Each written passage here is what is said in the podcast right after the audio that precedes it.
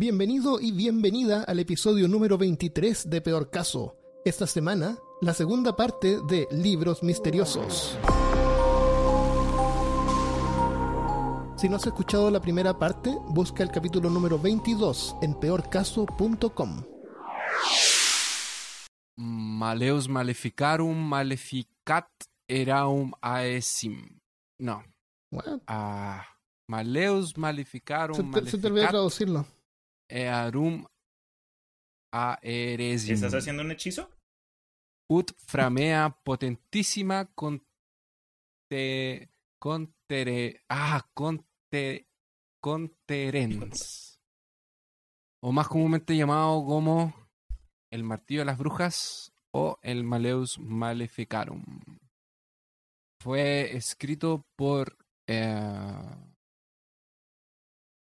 fue escrito en 1484 y publicado en 86, 87 por ahí por dos monjes alemanes dominicanos, Hendrik Kramer y James Sprenger. Sprenger. Esto fue en Apuesto que eran el século XV, más o menos.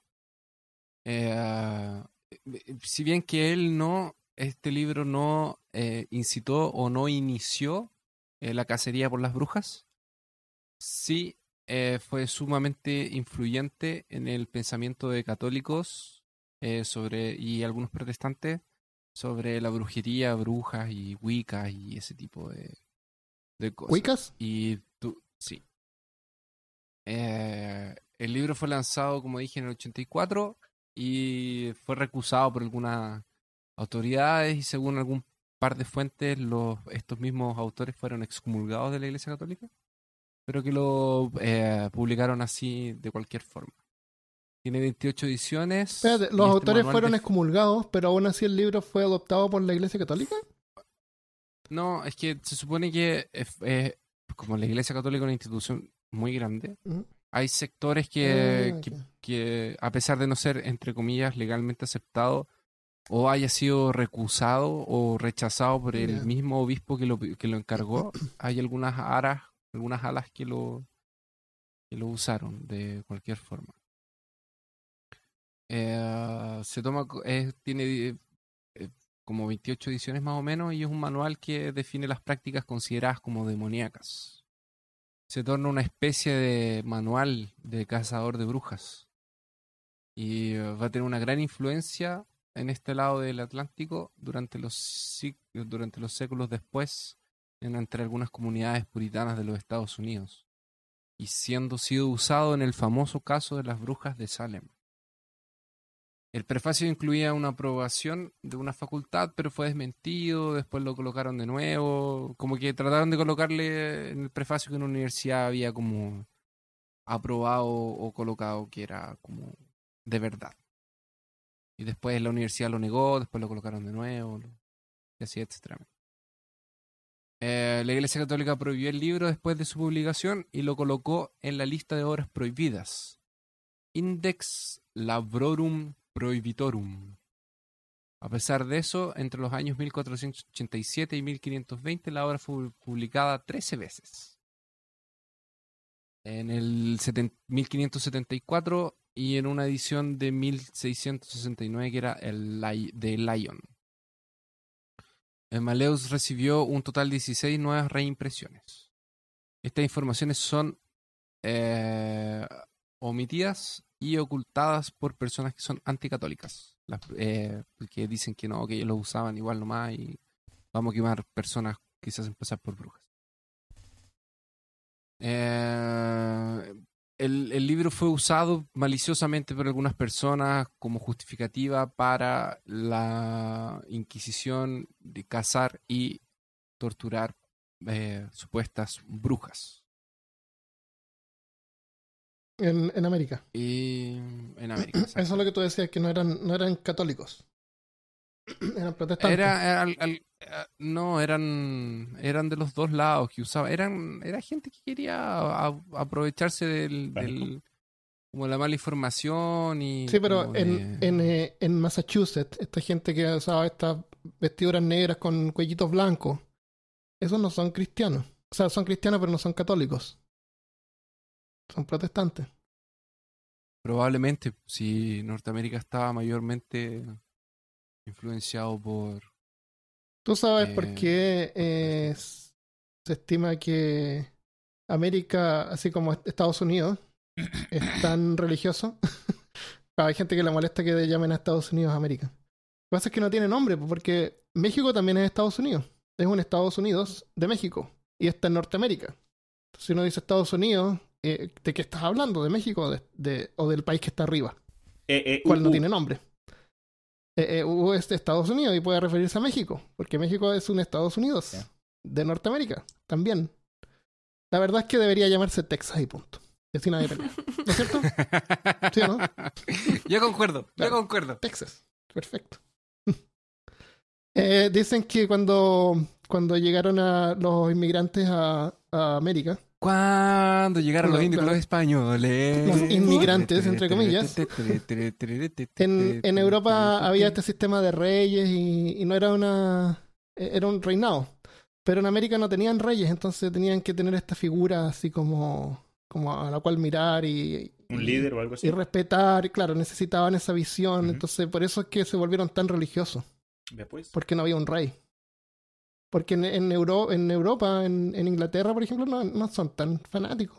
No hay tanta. No, pero tienen una una, cosa. pero pero tienen una un- una religión del Estado y eso se vino junto con, con los inmigrantes. La la no, Sudamérica es religioso porque fue mayormente eh, eh, evangelizado por misionarios católicos y Sí, claro, obvio. Por eso es que fue la religión Por cristiana la- que. la la- Pero yo me refiero al, al nivel que alcanzó, como el nivel de fanatismo. Es porque la gente es, es porque la gente es- es- no es no es porque necesitaban controlar, es porque la gente lo adoptó. Sí, porque no tenían un Las rey. personas lo adoptaron. Pero dato curioso es que muchos de estos grupos que escaparon a Europa y el viejo mundo fue precisamente por persecución de sus propias creencias. Y ahora, cuando revisamos, digamos, el estado de las Américas en general, ese es, es- es- son países, es un- son varios continentes que son súper aficionados a cualquier nivel del cristianismo o de sus ramas que, que correspondan. Entonces, es como, es como algo, algo chistoso para mí. Los, pu- los, puri- los puritanos, que eran una rama de los protestantes, de los reformados de, de Inglaterra, Escocia, Irlanda, o sea, bueno, de hecho, de Escocia, Irlanda y Gran Bretaña en general, excepto en Inglaterra, se arrancaron porque los estaban matando a los protestantes. Entonces se fueron a, se fueron a Norteamérica. Y cuando los puritanos salieron de, de, de la Gran Bretaña y se fueron a Norteamérica, que los puritanos eran estos eh, protestantes, lo hicieron porque en su cabeza lo que ellos querían eran crear una nación con políticos eh, protestantes y reformados. Esos son los de cuellito blanco. Con sombrero que tenían, ponían el cinturón en el sombrero. en vez de Esos son, eso, esos son los una villa, puritanos. sí. Claro. Hebilla, wow, esa no la he escuchado hace rato. Villa. Parece Bueno, que había el, hecho el, el, el Maleus Maleficarum tras- trae innúmeras y exageradas descripciones de, hasta cierto punto, eh, apelativas e incoherentes. El libro se divide en tres partes distintas, siendo cada parte que se subdivide en capítulos llamados de preguntas o cuestiones. La primera parte contiene 18 cuestiones y enseña a reconocer brujas y sus múltiples disfraces y actitudes. La segunda parte trae apenas dos, dos capítulos, dos cuestiones. Que la, y la primera, está, la primera de esas dos partes está subdividida en 16 capítulos y la segunda en 8. Esta segunda parte expone los tipos de maleficios, clasificándolos y explicándolos detalladamente. Y los métodos para cómo, cómo deshacer estos maleficios. La tercera y última parte contiene una introducción general y 35 cuestiones subdivididas condiciona las formalidades para eh, eh, reaccionar legalmente contra las brujas, demostrando cómo eh, interrogarlas y condenarlas, tanto en tribunales civiles como en eclesiásticos. Las tesis centrales del Maleus Maleficarum se fundamentan en la idea de que el demonio, sobre el permiso de Dios, busca hacer el máximo mal de daño a los hombres y apropiarse de sus almas. Este mal es hecho eh, primordialmente a través del cuerpo, el único canal en que el demonio puede dominar. la influencia demoníaca eh, es, eh, es eh, ef- efectivada o es hecha a través del control de la sexualidad. Y por ella el demonio se apropia primero del cuerpo y después del alma del hombre. Segundo el libro, las mujeres son el mayor canal de acción demoníaca. Lo dijo el libro, no lo dije yo. Lo siento. Que vengan los emails. Te molesto, Malca. ¿Verdad? Que ahora ¿Tú crees, Malca, que las mujeres Ah. pueden. tienen. Eh, Cuidado con sus palabras. ah, que Cuidado con la- tus la- la primera palabras. que- ellas son influenciadas primero por el demonio. ya, pero deja el destornillador en la, en la mesa y después nos contes. No, no, hay de todo en ambos bandos. Qué Pero claro. Los que Eh, escribieron el libro. Saludos a la Caro. Saludos a la Caro. Bueno, la primera y más importante característica descrita del libro, responsable de todo el poder de hechizos, es eh, tener intercourse, que no sé cómo traducirlo, al, copular con el demonio. Eh, por tanto, Satanás, el señor del placer, estaría entrando al mundo a través de la copulación. De esta forma, una vez obtenida la relación con el demonio, las hechiceras son capaces de eh, desencadenar todos los males especialmente impotencia masculina, imposibilidad de librarse de pasiones desordenadas. O sea que lo- eh, eh, iban a tener sexo y al man no se le paraba y le podía decir a ella que era porque ella era una bruja. Es su culpa por estar cogiéndose con el diablo. No se me para, Claro. quémela. Eh, yo, yo les voy a contar algo interesante. Es su culpa. La bueno, su, eh, eh, crianza, o sea, niños obviamente ofrecidos a. Satanás como sacrificio, abortos, destrucción de, de, de las cosechas, eh, animales enfermos, entre otras cosas. Oye, sabemos que las brujas eran reales libro- y sabemos que habían satánicos. ¿Cuánto, ¿Cuántas de estas brujas fueron rescatadas por grupos satánicos? Porque seguramente ellos fueron a tratar también de defenderla, como la contraparte, ¿no es cierto? Sí. Claro. ¿No? Bueno, No ahora lo interesante es que, contraparte. es que- lo, lo, lo interesante es que el coito con el demonio supuestamente no sería exactamente carnal, y ya que estas criaturas son Órale, espíritus. carnal. Y ocurría a través de rituales or, orgi, orgi- ¿En dónde fue esto? ¿qué En, cosa? en Massachusetts, a Salem. No, no, eso, eso no, es- no, no, no. Eso, si ustedes leen Para- la obra para de ir, teatro de Salem, Chito, chito, si ustedes leen Salem, la obra de teatro, van a ver que muchas de estas cosas se representan en la obra. Como por ejemplo, el, la supuest- que las brujas obtenían su poder a través del el coito con el diablo. Ahora el coito con el diablo era como, eh, como, como decía aquí, no era exactamente carnal, sino que era Ah. espiritual y todo el cuento.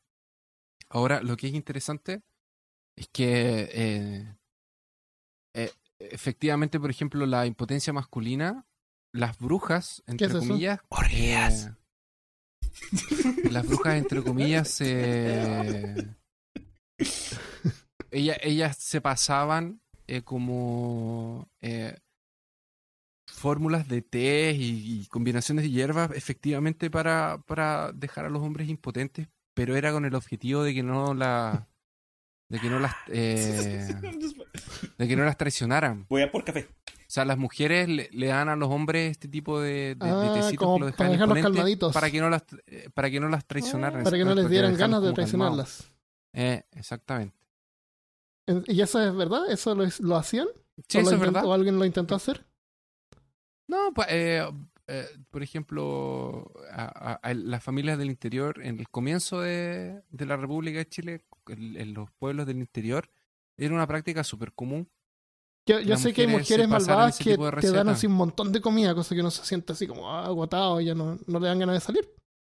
Después de la tarde ¿no? Claro, así es tirado. culpa de las mujeres malvadas. te dan así. ah. No, pero lo que dice Christopher tiene sentido. Como una clase de. de- No, Sí, sí, es sí. verdad. como mantener la relación bajo control, pero es, algo que de pronto. Sí. Tiene, sen- no es algo que me gustaría que, para- que me hicieran a mí, pero tiene. Lo he escuchado. Eh, hubo una aparición por ahí. Es un fantasma. Samantha está atrás tuyo. Es Casparín. El, en cambio, los hombres son tontos los hombres porque los hombres tratan de hacer lo mismo, pero en vez de darle así poción y tecito, un, el, el estúpido se iba con flores, con chocolate, para así como que mantenerlo así, es que no lo... no- son, somos tan estúpidos. Yo nunca leí ¿Cuál sería entonces el equivalente de los hombres? Si las mujeres malvadas, de acuerdo a ustedes, supuestamente ponen hierbas No para... existe porque en el hom- no hay maldad en el hombre, no existe eso, no, imposible. No, no, un reseco que le ponen en eso té no para pasa, que eso, eso no ocurre. se cierre. Claro, claro. Un tecito así Ay, que es, es tiene claro. Mejor me voy a quedar y callado. peor caso, Ya. Mi, imaginación está muy dispersa en este momento. Hours. abarcar. claro. 1728. Los rumores de que los muertos son poseídos por espíritus diabólicos rondan por Alemania. La gente acostumbra enterrar sus muertos boca abajo, con la boca llena de piedras y de tierra, y hasta con las mandíbulas amarradas. Esto sucede porque al exhumar varios cuerpos, encuentran que tienen sus bocas llenas de pedazos de su propia carne y de los lines de sus ataúdes. Este libro se llama Este, este, este feliz Es por el Dr. Seuss, ¿no? Sí, Feliz y colorido, claro. para niños. De Masticatione Mortuorum in Tumulis, que significa de la mas- o sobre la masticación de los muertos en sus tumbas. Es un Mm. libro escrito por otro cura alemán, que si no se han dado cuenta, los curas alemanes son el tema que tenemos aquí en todos estos Sí. Libros. ya vimos. Mm.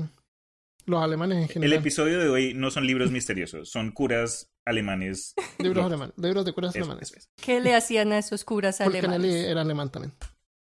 Ah, este se llamaba Michael Ranft. Y es, el libro es su intento por aplicar la racionalidad, la mucha o poca que él pueda tener en su época, y lógica al problema que estaban teniendo. Escuchaban gritos y gruñidos proveniendo de las tumbas después de que ya habían enterrado a sus difuntos. Y cuando exhumaban los cuerpos encontraban que la- el- el muerto había devorado todo lo que estuviera a su alcance. Entonces se comían su propia carne, se comían la, la tela con la que cubren el, el ataúd por dentro, tenían la boca llena de todo eso. Mm. La explicación de muchos era que o los, ah, los demonios habían poseído a los muertos o que era que los muertos eran vampiros. No, Zombies. ¿No se les ocurrió que podían haberlos enterrado vivos? Esa no era una opción. No, pues Armando, ¿cómo se ah, te ocurre? ok, perdón. Por si te entierran es porque están muertos. Se- ah, Usa Si la están lógica, muertos no te hermano. pueden enterrar. Claro. Se vieron World War Claro, no, tiene, Es tiene razón. lógico. Tiene razón, Christopher. ¿Alguna vez viste a alguien vivo siendo enterrado? Yo no. Es que no yo piensas. no he visto a nadie siendo parte persona. Este monje, él escribió el libro para refutar esa idea. Así, El cura escribió el libro porque les decía, no, ¿cómo se les ocurre que los demonios van a poseer a los muertos? Los demonios solo poseen a los vivos. Y él les decía que el vampirismo no existía, sino que era un fenómeno psicológico. Él sí trataba de explicarlo racionalmente. Él decía que si alguien moría de forma repentina, eso le iba a causar angustia y horror a, a los familiares o a los vecinos, entre todos los que vinieran a ver al muerto, y se iban a imaginar que lo iban a ver o que el muerto se había salido de la tumba a ir a matar a otros. Oye, una pregunta, Ujú. Malca. ¿Qué diablos les importaba a ellos esto? Porque ¿Por qué abrían las tumbas para ver? Hab- Habrían, así que eran como fetichistas, que porque después de un tiempo abrían las tumbas a ver, a ver si se comió el, el- el- la piel o el, el- el interior del ataúd. Porque, escu- porque o escuchaban sea, gritos. uno entierra a alguien y no abren. Porque Ah, es como verdad, si tú vas al cementerio en ese momento, es completamente silencio, Sí. pero esto era en épocas en las que ibas al cementerio. E- Es más, leí que hay gente Claro. que iba y lo hacía por como buscar adrenalina, a ver quién se atrevía a ir al Mm. cementerio, porque se escuchaban rugidos que, y, y gruñidos que eran como, como los de un marrano, algo bien tétrico, y ellos se iban y me escuchaban eso. Él basa su teoría en el, en el caso de Peter Blagojevich, que era un campesino serbio que se convirtió en vampiro y y después de que lo enterraron se salía de la tumba de vez en cuando a comer y, y mató a nueve personas. No le gustaba la, Ah, no le pero gustaba la tela de ataúd. nomás. Mejor Bueno, ¿Que salía. no tenía McDonald's o qué? No, pero ¿En el ataúd? En el pueblo. no, pero pero por pero pero por lo menos era solamente de vez en Era muy considerada, no desperdiciada. Claro, claro. Es que cuando Ah. estás muerto ya como que no necesitas tanta comida. Entonces él toma ese caso de que la población a veces estaba convencida de que era un vampiro y él les decía que seguramente ah, si alguien había, toma- ah, todavía tocado el cuerpo durante el funeral, entonces había contraído algún tipo de enfermedad que fue la que lentamente los fue matando o que la gente le estaba dando delirios frenéticos que eran causados por el trauma de haber, de haber visto el, el muerto. Pero le trataba de explicarles a las personas que los vampiros no eran, no eran, verdad, no eran reales. Ahora, am, ¿cuál creen ustedes personalmente que es la peor manera de morir? Con hambre. Muriendo. Morir de, De hambre. hambre. o- Eh, suck. Yo, yo pensaba que era siendo abogado, pero parece que eh, hacia los pocos segundos ya como que el cerebro se apaga y no, uno no sufre tanto. Por hambre y ser quemado son A los lo que mejor creo- quemado. Sí, esas dos. ¿Quemado? Mm. Por hambre. Por hambre... Sí. falta de sexo. ¿Quién sabe? Porque congelado también uno se queda dormido. Por snus, snus. falta de sexo. Por snus, snus, eso. Claro, por snus, snus. Ah, Eh, yo diría quemado. quemado. ¿Y ti, Christopher, cómo no te gustaría morir? Eh, muerto. Cómprate una piedra No, ¿Quieres decir vivo? No me gustaría morir muriendo. Ok. Lo que pasaba en esa época era que para Eso. declarar a alguien muerto solamente se basaban en los latidos del corazón. So, si trataban de escuchar los latidos y no los escuchaban, ya, está muerto. Esto resultaba en que enterraran miles de personas vivas. Oh, wow. Y los... Y el doctor ya estaba viejito, no escuchaba bien. ¿What? O sea, al- algunos incluso tal vez le latía el corazón y no lo escuchaban. Ya, y además de eso hay muchos problemas como la hipotermia, epilepsia, Mm. cosas que hacen que no lo escuches, pero la persona está completamente viva. Entonces ellos en parte resucitaban dentro del ataúd para morir lentamente asfixiados del desespero. Mientras morían Sí. del desespero, me imagino que en su locura se, se empezaban a morder la carne y a comerse las cosas que estaban en, en su alcance, a metérselas a la boca.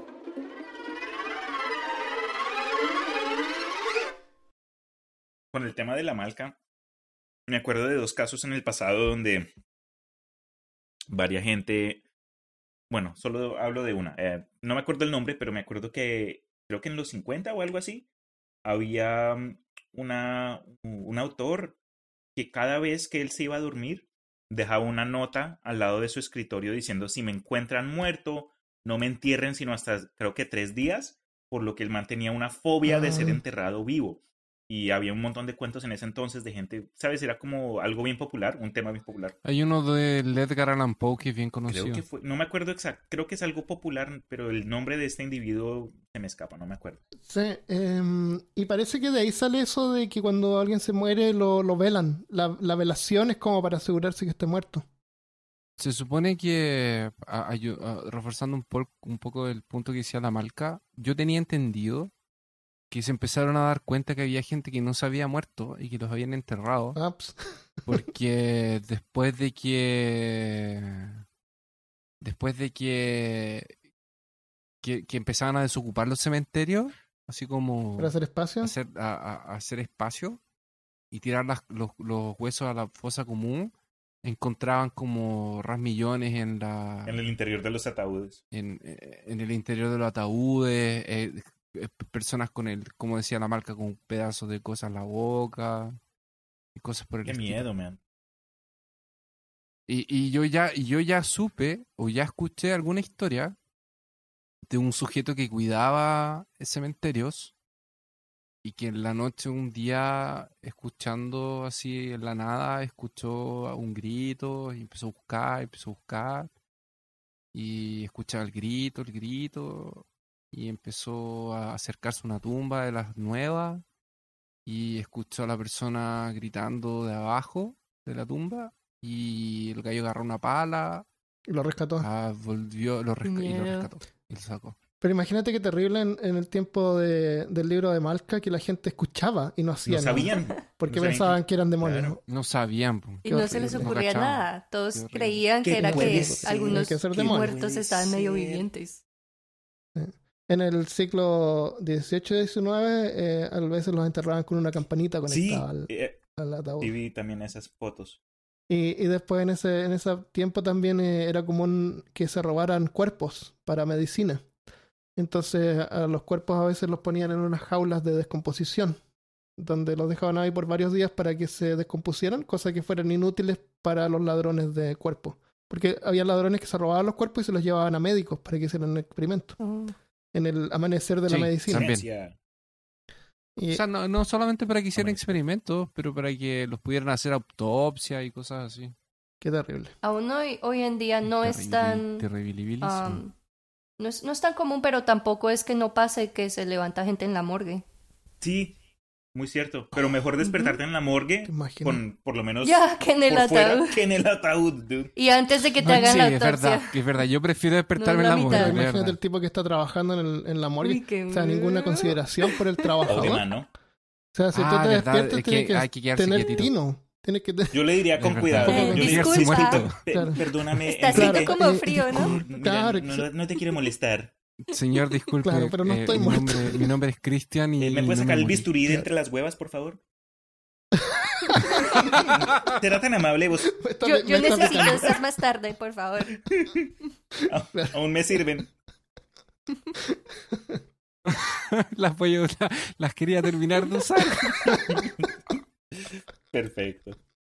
¿Cómo se llama ese tomo? Malcation, el más masculín masculificarum. Mas- Mm, Bolification.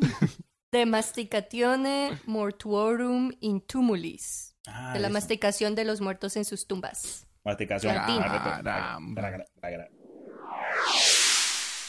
Uno de los tomos más peligrosos y codiciados por quienes pr- eh, practican las artes oscuras es el famoso Necronomicon. Les pregunto a ustedes, ¿cuándo fue la primera vez que ustedes escucharon del libro? ¿Recuerdan? Eh, yo fui en alguna de las historias de Lovecraft. Tú, Malcation, ¿qué, qué- ¿cuándo fue la primera vez que lo escuchaste? Hmm, La primer, primer vez fue cuando me vi la primer película de Evil Dead. Yo también. Esa fue la primera vez que yo lo vi. ¿Y tú, Chris? Cuando tuve un ejemplar en mis manos. Ten- Eso lo explica todo.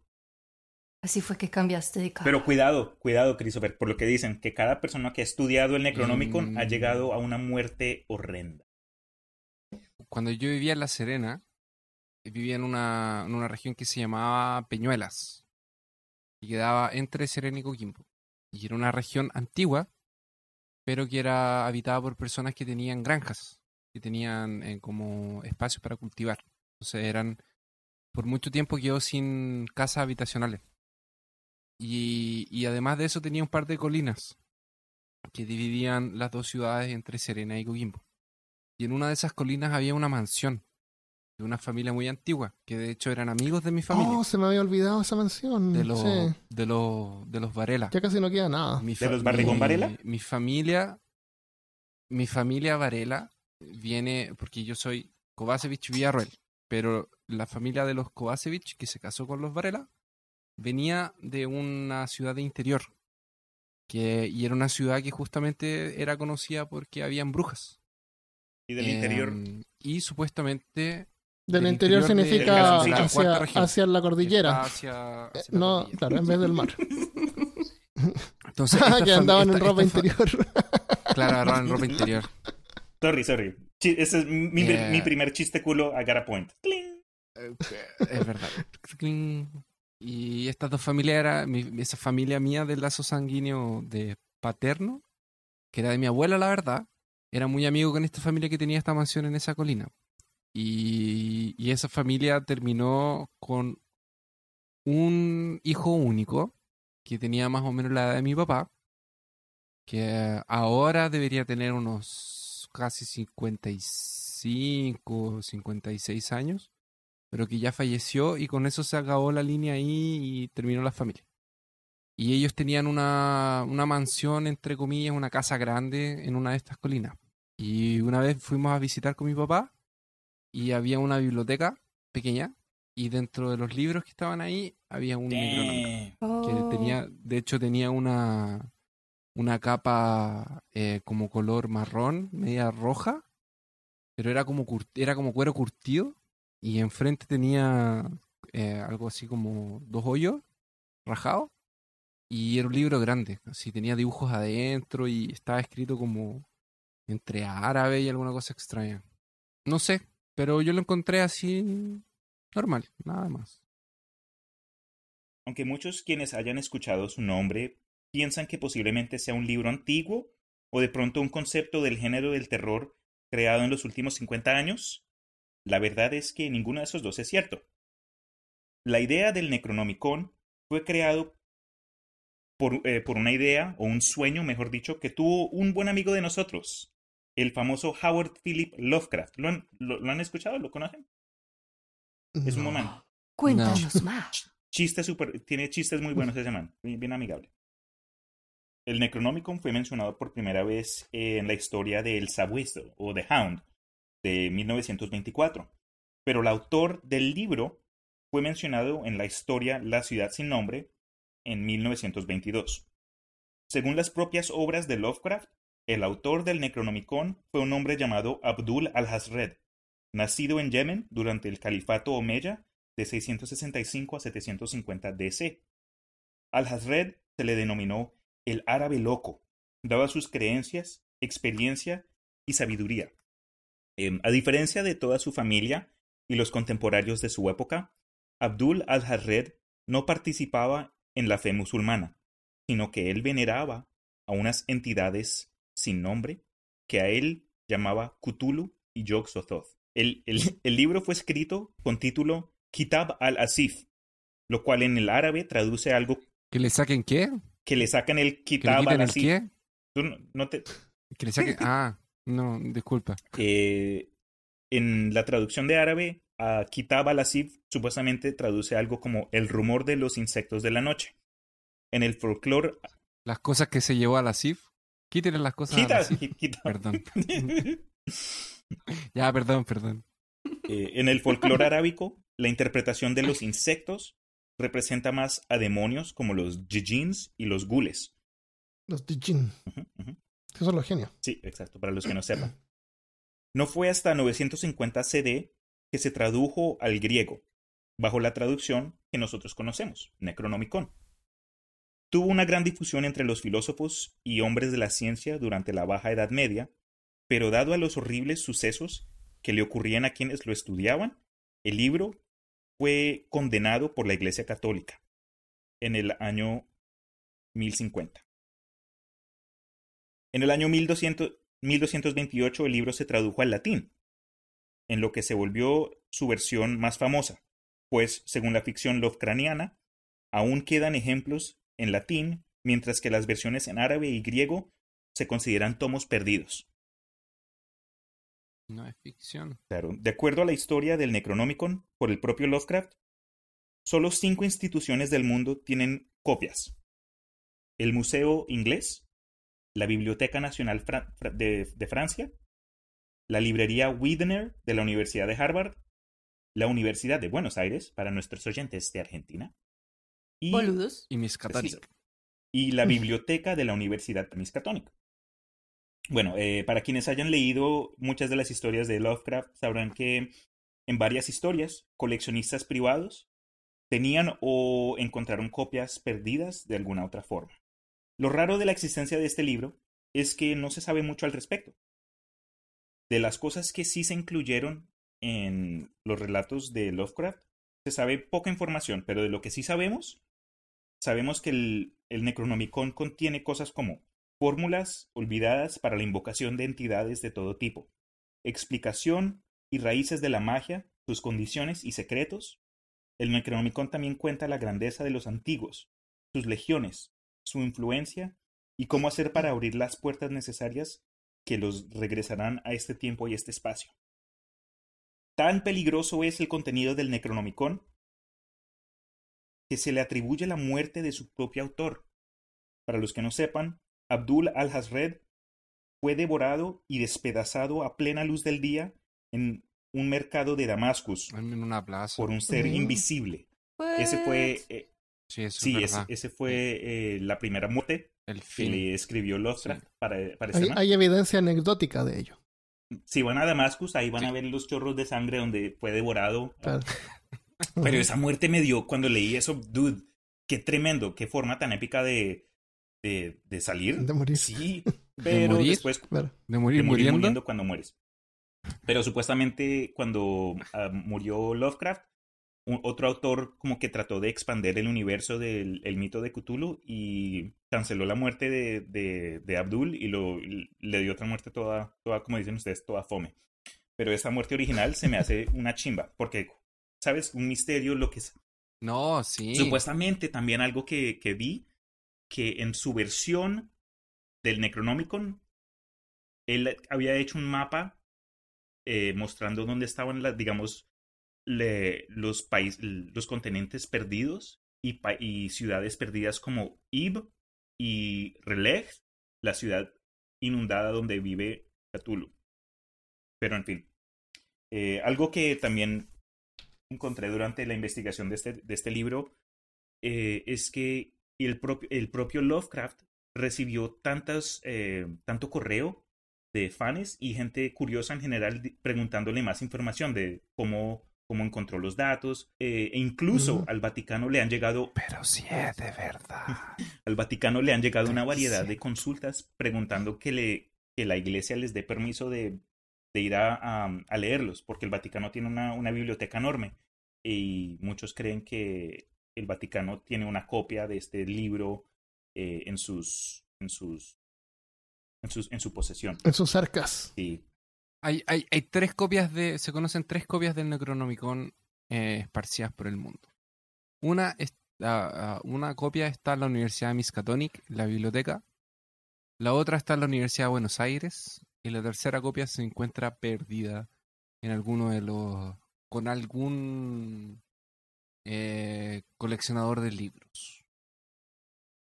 Esas son las tres copias que se, que se tienen conocimiento. A mí el, el- el- la historia que me gustó más que incluye el uso o donde el libro del Necronomicon es un punto importante del cuento es The Dunwich Horror, el horror de Dunwich, donde el brujo que como que inicia todos los problemas de los eh, personajes principales del cuento tiene su propia versión, creo que es en griego, escondida en una de sus de donde mantiene toda su información. Es un, es un buen, buen cuento. Pero para finalizar este, este dato de, de las entrevistas que dio H.P. Lovecraft, una de las cosas que él comentó fue que si alguien fuese a escribir una versión del Necronomicon, no sería más que una decepción para todos nosotros que al leer su- el nombre del libro en un cuento nos ha creado como una sensación de, de temor, porque nada, nada compara con eso. Él dejó Mm. la, la des- la descripción del Necronomicon de forma tan, tan abierta para, Abi- abierta. para que nosotros pudiéramos como que rellenar el vacío. Y con eso sí estoy de acuerdo. Creo que en muchos casos una de las razones por las cuales un videojuego que se convierta en película o un libro que lo conviertan en película es más bueno que la versión de cine es porque no- nosotros podemos usar nuestra propia imaginación y rellenarlo como queramos, las voces, las personalidades, los detalles mínimos, pero Cuando se hace la, la película se vuelve finito. sí, es no lo pude haber dicho y, mejor ahí, yo. y ahí se termina. No es cierto.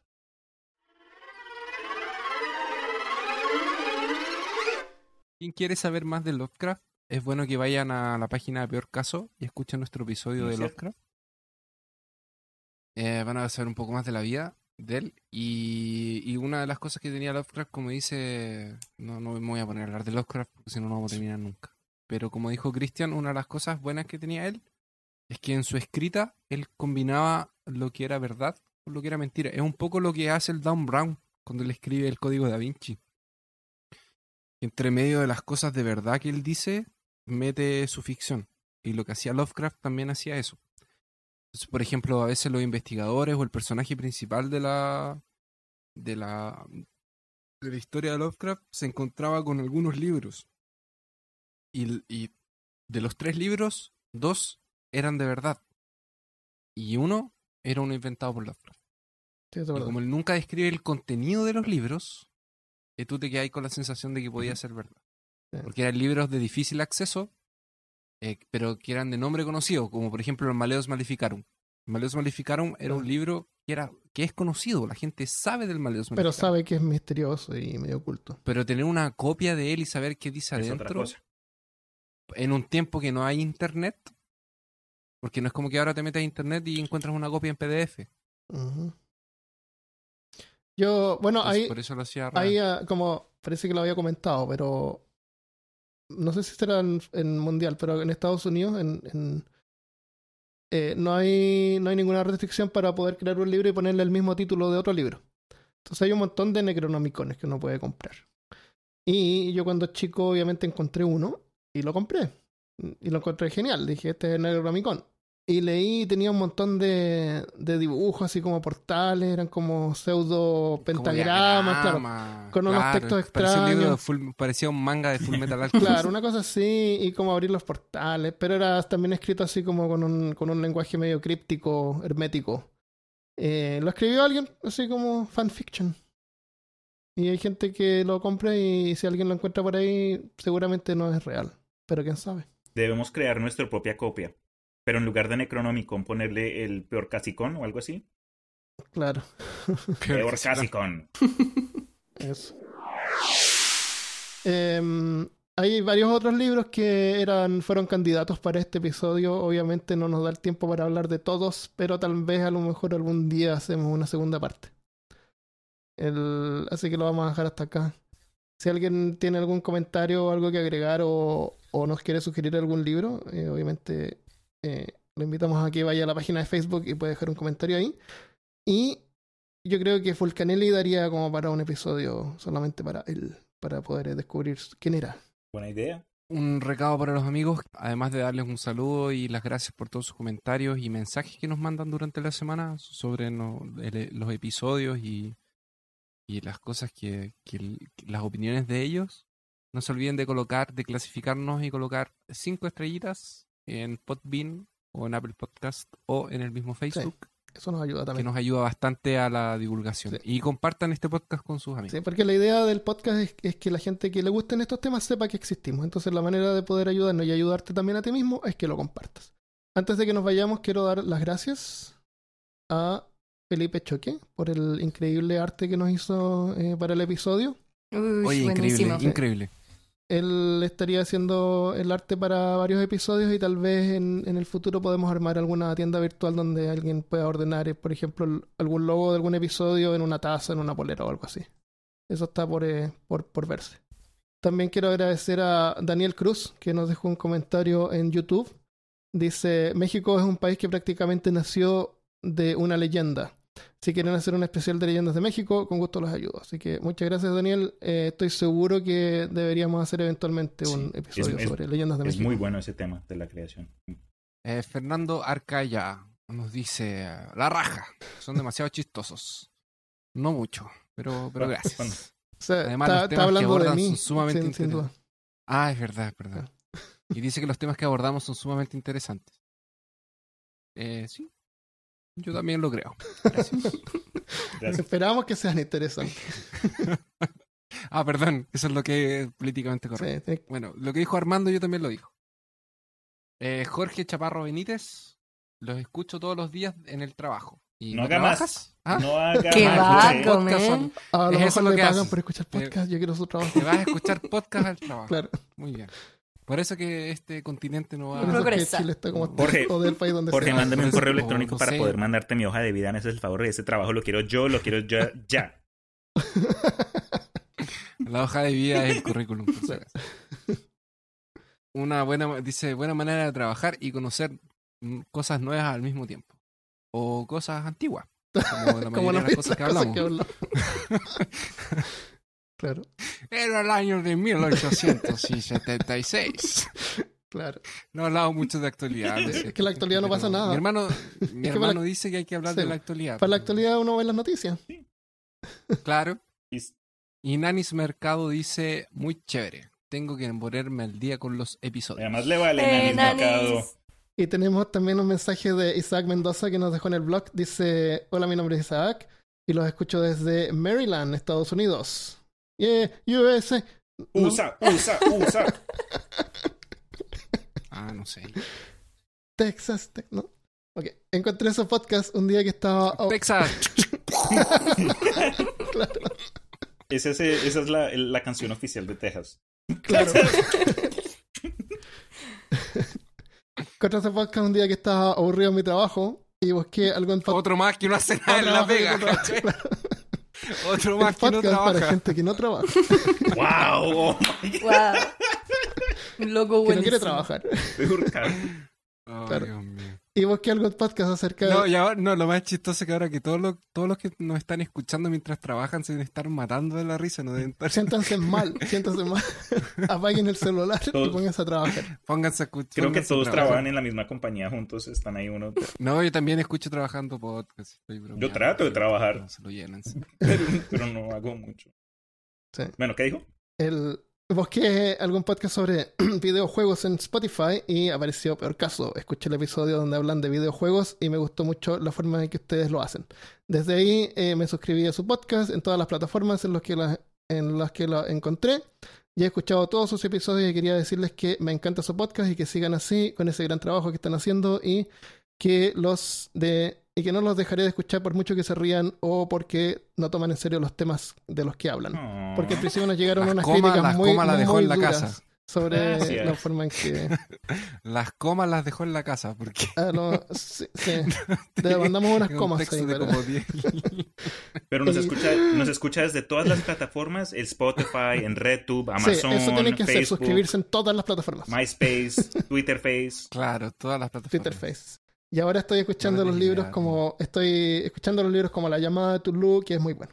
Quiero decirle feliz año nuevo a ustedes, eh, por peor caso, Armando, Christopher y Cristian. Y él mandó este mensaje en al principio de enero, todavía no estaba Malca, pero estoy seguro que le estaría mandando Mira, él. No, mandó Malca, no. el- él mandó el mens él mandó el mensaje el 2 de enero. Sí, estoy O sea, un poquito- estaba un trabajando poquito el primer día. del- Oh, verdad. Con razón estaba aburrido. No, puede escuchar, sí, por eso que Sí, está aburrido. lo comprendemos. Tiene, Después de año nuevo con caña. Tiene, ¿cómo que con caña? Caña de azúcar. No, Perdón, ¿con- ¿cómo se llama? El... Baisalgia. Él estaba con Baisalgia, Baisalgia. seguramente. Yo no hablo, yo no hablo chileno. ¿De qué están hablando? No, Baisalgia, el término médico. Ah, sí, ese man, Baisalgia. Bien, buen man. Es, es un dolor buen de cabeza después de beber mucho. Ya. Dejemos descansar a la gente, que sus orejas se recuperen por otra semana. Todas hinchadas. ¿Qué? No ent- Claro, Bueno, esta es la parte número 15 de libros. claro. Y nos vemos la próxima semana. Hasta luego. Nos vemos. Bye. Chao. ¿Qué es eso? Un libro, es el episodio de libros. Ah, un libro. Ideas. Ideas, bro. ya. Chao. Pero, no chao.